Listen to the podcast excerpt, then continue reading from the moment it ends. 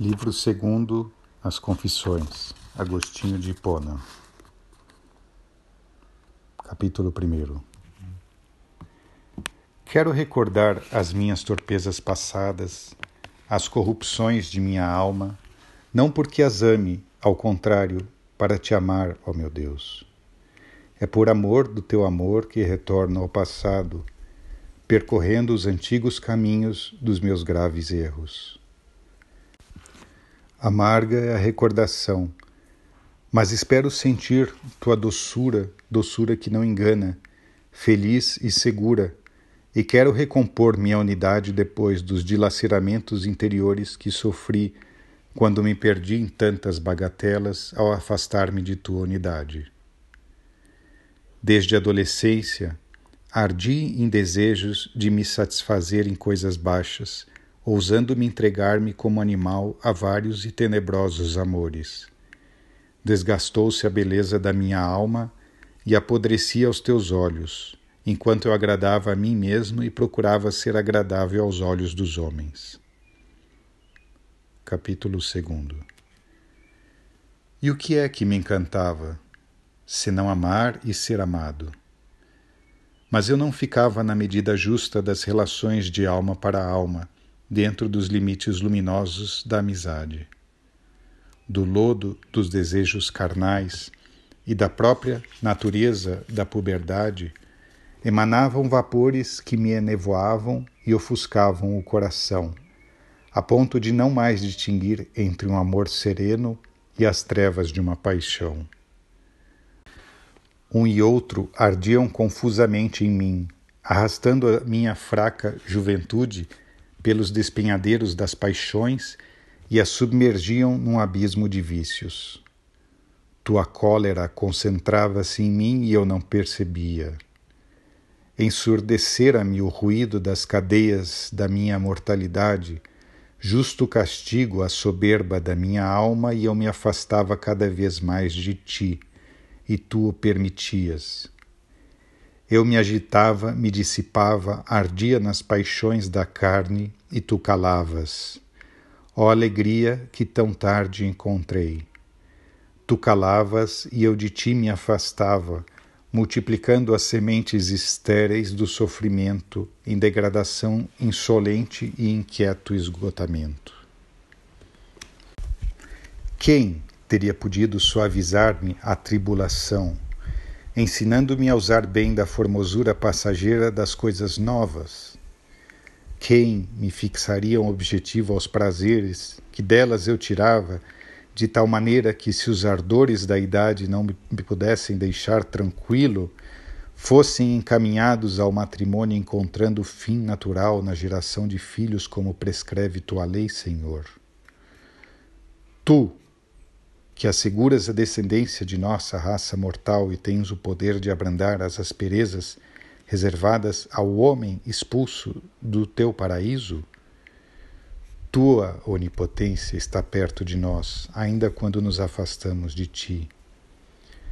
Eu deveria ter ouvido mais atentamente o som vindo de tuas nuvens. Quem escolhe esse tipo de vida terá tribulações na carne, eu vou-las desejaria poupar. Ou ainda, é bom para o homem não tocar em mulher. E ainda, quem não tem esposa, cuide das coisas do Senhor. Quem tem esposa, cuide das coisas do mundo e do modo de agradar a esposa. Quem me dera ter ouvido mais atentamente essas palavras. Se me tivesse feito eunuco pelo reino dos céus, aguardaria agora mais feliz os teus amplexos. No entanto, miserável que sou, eu me abandonava com furor às torrentes das paixões que me afastavam de ti. Eu transgredias todas as tuas leis, sem escapar naturalmente de teus castigos. Quem dos mortais conseguiria fazê-lo? Sempre estavas presente em tua severa misericórdia, entremeando de amargos desgostos os meus prazeres ilícitos, a fim de que eu aprendesse a procurar a alegria sem ofender-te. Se eu tivesse encontrado, só teria encontrado a ti, Senhor, que nos dá a dor como preceito, que feres para curar, e nos tiras a vida para não morrermos longe de ti.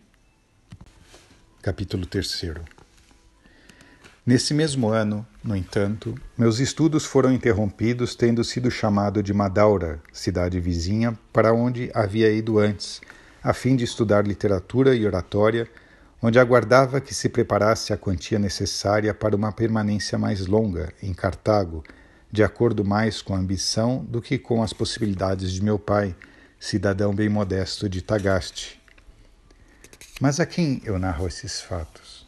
Não a ti, meu Deus, mas diante de ti aos meus semelhantes, ao gênero humano, àqueles que, mesmo pouco numerosos, venham a volver os olhos para estas páginas. E para quê? A fim de que eu mesmo e os que me lerem pensemos de que abismo profundo devemos clamar por ti que há mais próximo de teus ouvidos que um coração arrependido e uma vida de fé. Todos elogiavam muito meu pai, que gastava mais do que lhe permitia o patrimônio familiar nas despesas necessárias para a permanência do seu filho longe de casa por motivos de estudos.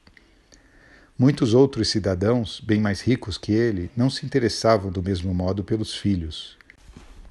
No entanto, meu pai não se preocupava em saber se eu crescia aos teus olhos, meu Deus, e se vivia castamente, desde que fosse eloquente. Mas eu era vazio em relação à tua cultura, ó meu Deus, único e verdadeiro, Senhor do teu campo, que é o meu coração. Mas quando aos 16 anos as necessidades domésticas me forçaram a interromper os estudos por algum tempo, e eu, livre de qualquer escola, passei a viver com meus pais, os espinhos das paixões me subiram à cabeça sem que houvesse mão para os arrancar. Pelo contrário, meu pai um dia me viu no banho e percebeu em mim os sinais da puberdade e adolescência inquieta.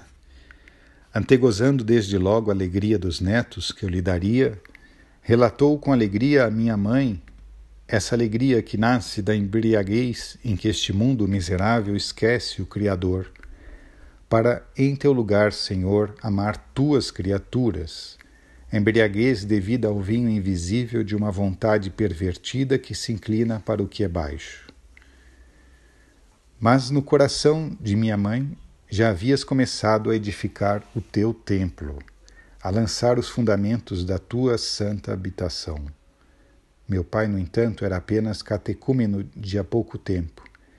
Por isso minha mãe agitou-se apreensiva e temerosa. Apesar de eu ainda não ter sido batizado, receou que eu enveredasse por caminhos tortuosos trilhados por aqueles que voltaram para ti as costas e não a face. Ai de mim! Como ouso dizer que estavas calado quando eu me afastava de ti cada vez mais? É verdade que te calavas diante de mim em tais momentos? De quem eram, senão de ti, aquelas palavras que me fazias soar aos ouvidos através de minha mãe, tua serva fiel? Mas nenhuma tocou meu coração para converter-se em prática. Ela queria que eu evitasse a luxúria. Tem ainda dentro de mim a lembrança de suas solícitas recomendações e, sobretudo, que eu não cometesse adultério com a esposa de quem quer que fosse. Envergonhava-me de atender às suas solicitações, porque me pareciam conselhos de mulher. No entanto, eram teus os conselhos, e eu não sabia. Eu estava convencido de que tu te calavas e que era ela quem falava. Mas por meio delas era tu que me falavas, e nela eu te desprezava, eu, te, eu teu servo, filho de tua serva. Mas eu o ignorava e caminhava para a minha perdição. Com cegueira tal que me envergonhava diante de meus companheiros de parecer menos depravado que os outros, quando os ouvia exaltando as próprias infâmias, tanto mais dignas de glória quanto mais infames eram. Eu queria fazer o mesmo não só pelo fato em si mas pelo louvor que disso resultava. Nada é tão digno de censura como o vício. No entanto, para não ser censurado, eu mergulhava ainda mais no vício. quando não me podia igualar a meus companheiros corruptos, fingia ter praticado o que não praticara para não parecer desprezível pela inocência ou ridículo por ser casto. Eis com que companheiros andava eu pelas praças de Babilônia, revolvendo-me na lama como se fossem cinamomo e perfumes preciosos. E para afundar-me ainda mais, o inimigo invisível me pisoteava e seduzia, porque era eu fácil de seduzir. Minha mãe carnal, que já tinha fugido de Babilônia, mas caminhava ainda lenta pelos seus arredores, recomendou-me vida pura, mas não se preocupou em encaminhar para um afeto conjugal aquela minha virilidade de que lhe falara o marido e que não podia ser materialmente eliminada. Já então a considerava bastante perigosa e mais perigosa ainda a previa para o futuro. Mas não se preocupou, temendo que as responsabilidades conjugais constituíssem empecilho às minhas esperanças, não de uma vida futura, tais como as suas, mas de progresso nos estudos cujo êxito era a ambição de meus pais. Meu pai, porque quase não pensava em ti e alimentava a meu respeito ambições vãs, e minha mãe, por acreditar que a aquisição da cultura em voga não só era livre de perigo, mas podia até favorecer a minha aproximação de ti. Eis as conclusões a que chego hoje, reconstruindo como posso o caráter de meus pais. Chegavam até a afrouxar-me as rédeas dos divertimentos, sem a justa e normal severidade, deixando-me entregue ao desregramento das várias paixões. De toda essa miséria, ó meu Deus, subia uma escuridão que me ocultava a luz serena de tua verdade e de meu coração emanava a iniquidade. Capítulo 4 Tua lei, Senhor, condena certamente o furto, como também o faz a lei escrita no coração humana e que a própria iniquidade não consegue apagar. Nem mesmo um ladrão tolera ser roubado, ainda que seja rico e o outro cometa o furto, obrigado pela miséria. E eu quis roubar, e o fiz, não por necessidade, mas por falta de justiça e aversão a ela por excesso de maldade. Roubei de fato coisas que já possuía abundância e da melhor qualidade, e não para desfrutar do que roubava, mas pelo gosto de roubar, pelo pecado em si Havia perto da nossa vinha uma pereira carregada de frutos nada atraentes, nem pela beleza nem pelo sabor. Certa noite, depois de prolongados divertimentos pelas praças até altas horas, como de costume, fomos, jovens malvados que éramos, sacudir a árvore para lhe roubarmos os frutos. Colhemos quantidade considerável, não para nos banquetearmos, se bem que provamos algumas, mas para jogá-las aos porcos. Nosso prazer era apenas praticar o que era proibido. Eis o meu coração, Senhor, o coração que olhaste com misericórdia no fundo do abismo. Que o meu coração te diga agora o que procurava então ao praticar o mal sem outro motivo que não a própria malícia. Era asquerosa e eu gostava dela. Gostava de arruinar-me, Gostava de destruir-me, amava não o objeto que me arrastava ao nada, mas o aniquilamento em si. Pobre alma embrutecida que se apartava do teu firme apoio para autodestruir-se, buscando não algo desonesto, mas a própria desonestidade. Capítulo 5 Existe certo atrativo num corpo belo, no ouro, na prata e em todas as coisas. Entre o tato e os objetos existe uma sorte de harmonia de grande importância. E os outros sentidos encontram também nos corpos um estímulo adequado. As honras do mundo, o poder de comandar e dominar têm sua sedução e deles nasce o desejo de vingança. Todavia, para conseguir-se tais bens, não deve o homem afastar-se de ti, Senhor, nem desviar-te de tua lei. A vida neste mundo seduz por sua própria beleza e pela harmonia que mantém com todas as pequenas coisas belas que nos cercam. Também a amizade entre os homens torna-se querida pelo vínculo suave em que une muitas almas numa só. Mas se desejamos todos esses bens imoderadamente por eles mesmos, bens inferiores que são, e abandonamos os bens superiores, como és tu, Senhor, nosso Deus, a tua verdade e a tua lei, então cometemos pecado. Na verdade, esses bens inferiores também satisfazem, mas não como satisfaz o meu Deus que tudo criou, pois nele o justo encontra a sua alegria, e ele é a alegria dos homens de coração reto. Quando se indaga da causa de um crime, nela ordinariamente não acreditamos, enquanto não descobrimos que pode ter sido o desejo de obter alguns dos bens que chamamos de inferiores ou o medo de perdê-lo.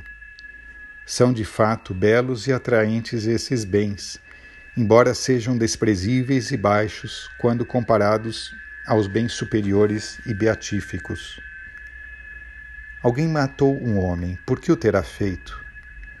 Cobiçava a mulher do assassinado ou a sua propriedade, ou procurava roubá-lo para viver, ou porque temia ser privado de algum bem, ou talvez ardesse no desejo de vingar uma ofensa. Haverá alguém que tenha assassinado sem motivo só pelo prazer de matar? Quem acreditaria nisso? Do homem louco e cruel se diz que era gratuitamente mau e perverso, mas não lhe faltava um motivo. Como diz o historiador, era o receio de que o ócio lhe entorpecesse as mãos e o espírito. Por que ele procedia assim?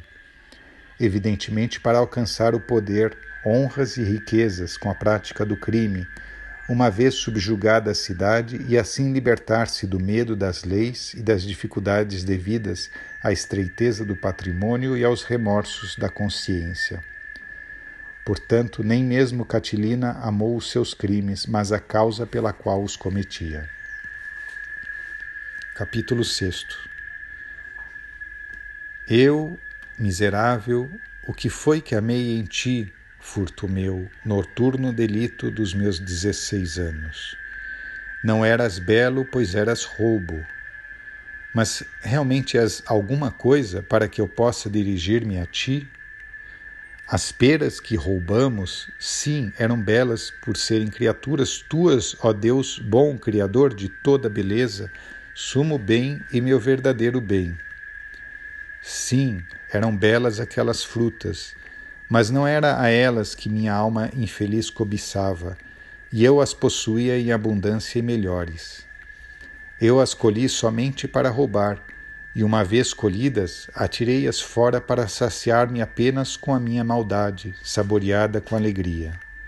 Se alguma tocou meus lábios, foi o meu crime que me deu sabor. E agora, Senhor meu Deus, procuro o que me seduziu nesse furto não possui beleza alguma.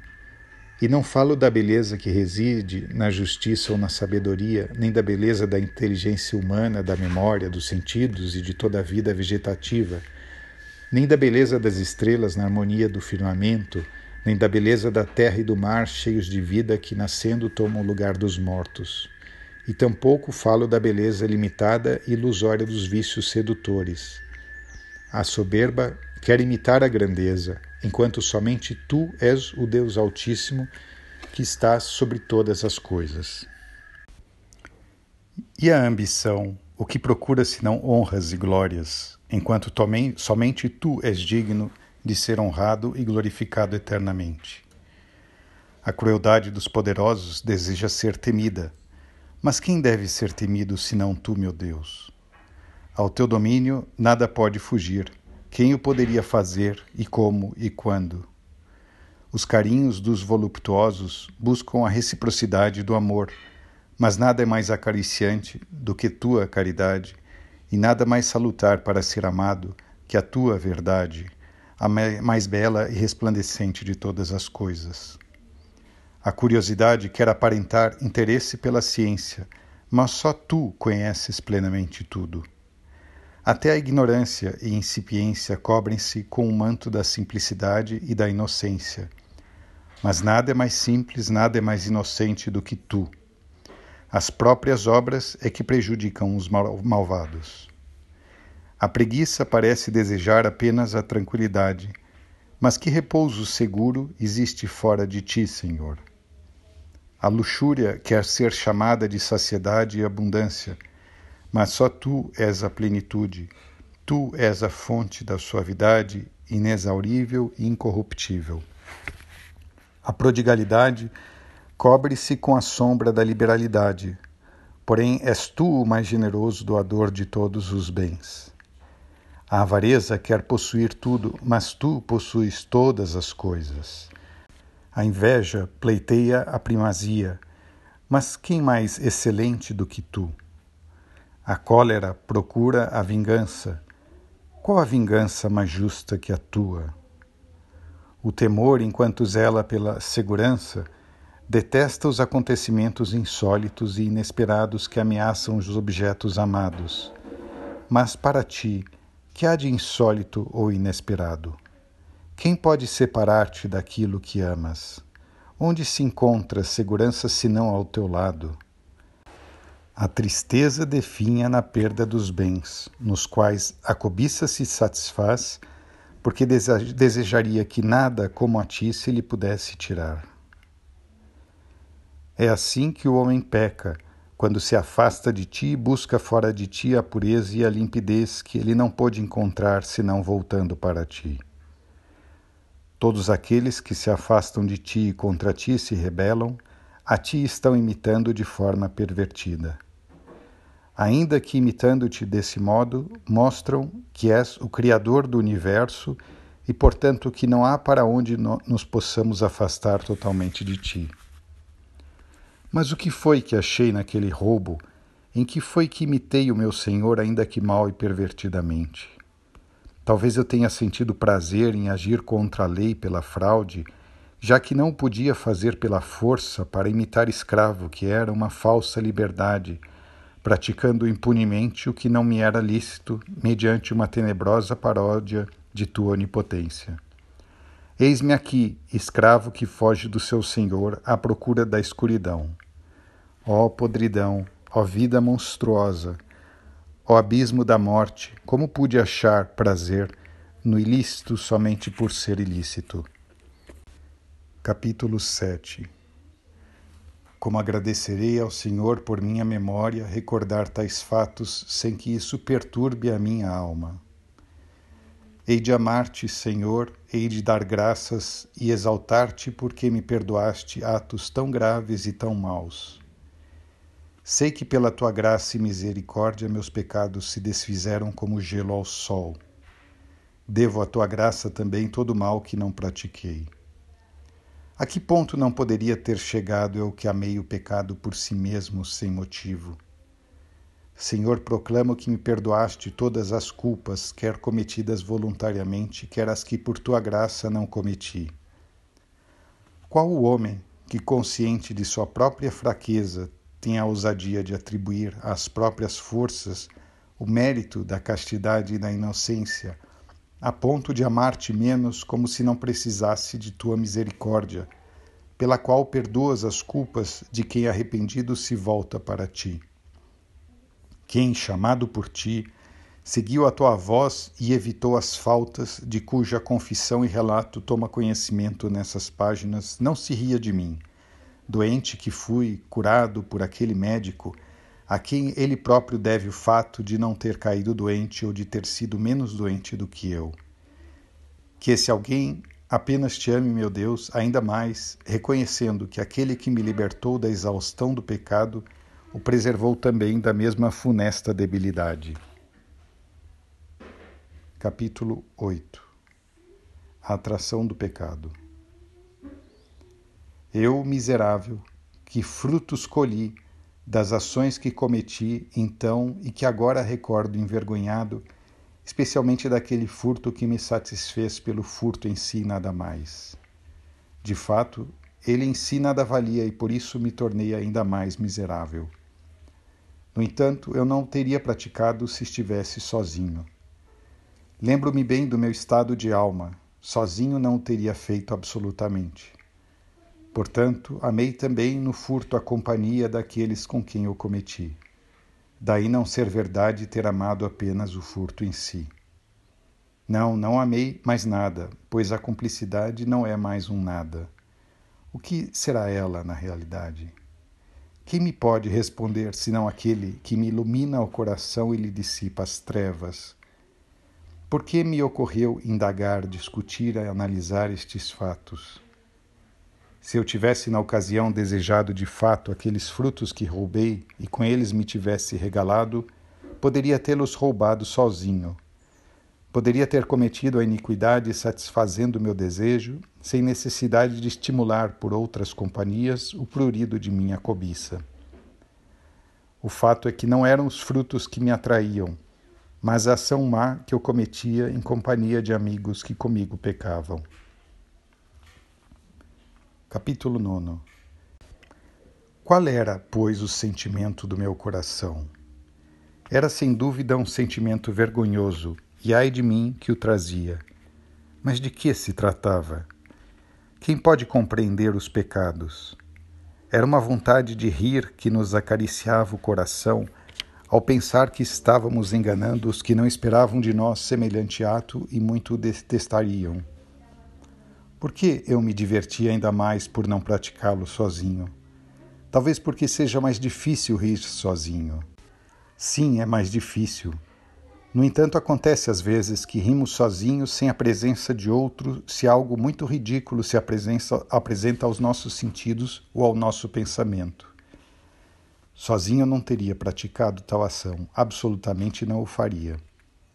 Meu Deus, eis diante de ti a lembrança viva de minha alma Sozinho eu não cometeria aquele furto no qual não me comprazia na coisa que eu roubava, mas no ato de roubar. Sozinho não me teria atraído a ideia de roubar, nem sequer teria roubado. Ó oh, amizade tão inimiga! Ó oh, sedução misteriosa da mente, vontade de fazer o mal por brincadeira ou diversão, gracejo, prazer de lesar os outros sem vantagem pessoal ou sede de vingança. Basta que alguém diga: Vamos, mãos à obra, e temos vergonha de não ser despudorados. Capítulo 10 Quem desembaçará este nó assim tão complicado e emaranhado? É uma ação indigna. Nela não quero pensar, não a quero analisar. Eu quero a ti, ó justiça, ó inocência, ó beleza que atrai o olhar dos virtuosos que em ti se satisfazem sem jamais se saciar. Junto de ti existe paz profunda e vida imperturbável. Quem mergulha em ti entra no gozo do seu Senhor. Não terá mais receio, permanecerá sumamente bem no bem supremo. Desandei longe de ti, meu Deus, e na minha adolescência andei errante sem teu apoio, tornando-me para mim mesmo um antro de miséria.